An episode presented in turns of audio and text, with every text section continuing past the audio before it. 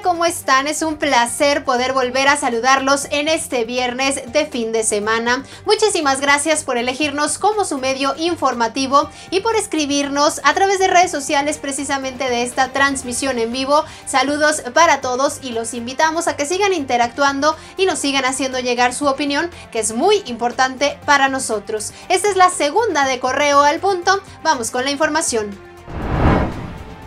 Guanajuato está a nada de llegar a los 8.000 contagios por COVID-19. Esto luego de que la Secretaría de Salud confirmara que 406 guanajuatenses más dieron positivo a la prueba. Del mismo modo, la cifra de fallecimientos subió a 487, es decir, 16 decesos más que los reportados el día de ayer. La lista de contagios y muertes sigue siendo liderada por el municipio de León, seguido por Celaya, Salamanca y Silao. En tanto, la Secretaría de Salud también informó que aún esperan los resultados de las pruebas de 2.206 guanajuatenses para confirmar o descartar que tengan coronavirus. La Fiscalía General de la República no abrió ninguna carpeta de investigación en contra de las 26 personas ligadas al líder criminal del grupo que opera en la zona Laja Bajío, por lo que 25 de estos fueron puestos en libertad. Así lo justificó el secretario de Seguridad Pública del Estado, Álvaro Cabeza de Vaca, en la reunión con los legisladores detalló que de las 26 personas detenidas por la policía estatal, en el caso de una se acreditó que contaba con una orden de aprehensión por homicidio, mientras que en el resto no ameritaban una medida cautelar de prisión preventiva. No obstante, afirmó que siguen bajo proceso penal.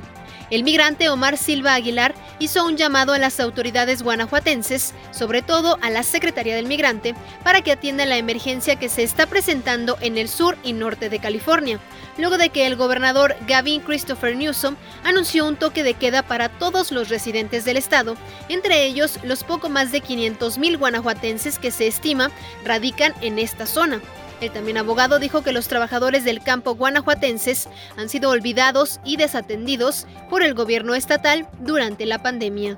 En próximos días se podría dar carpetazo a la investigación por un presunto acoso sexual por el director de la Academia Metropolitana de León, Fernando Rodríguez Hernández, debido a que no se ha presentado nadie a ratificar la queja que se inició por oficio en la Contraloría Municipal.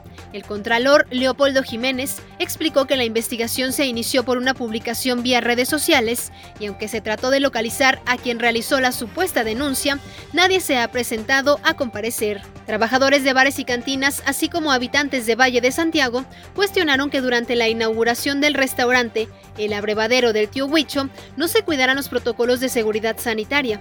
Criticaron además que las autoridades municipales no sean parciales, pues algunos negocios tienen más de 100 días cerrados. Por su parte, el secretario técnico de Protección Civil, Ramiro Aguilera, dijo que se realizaron las recomendaciones para evitar contagios y se dio parte a fiscalización.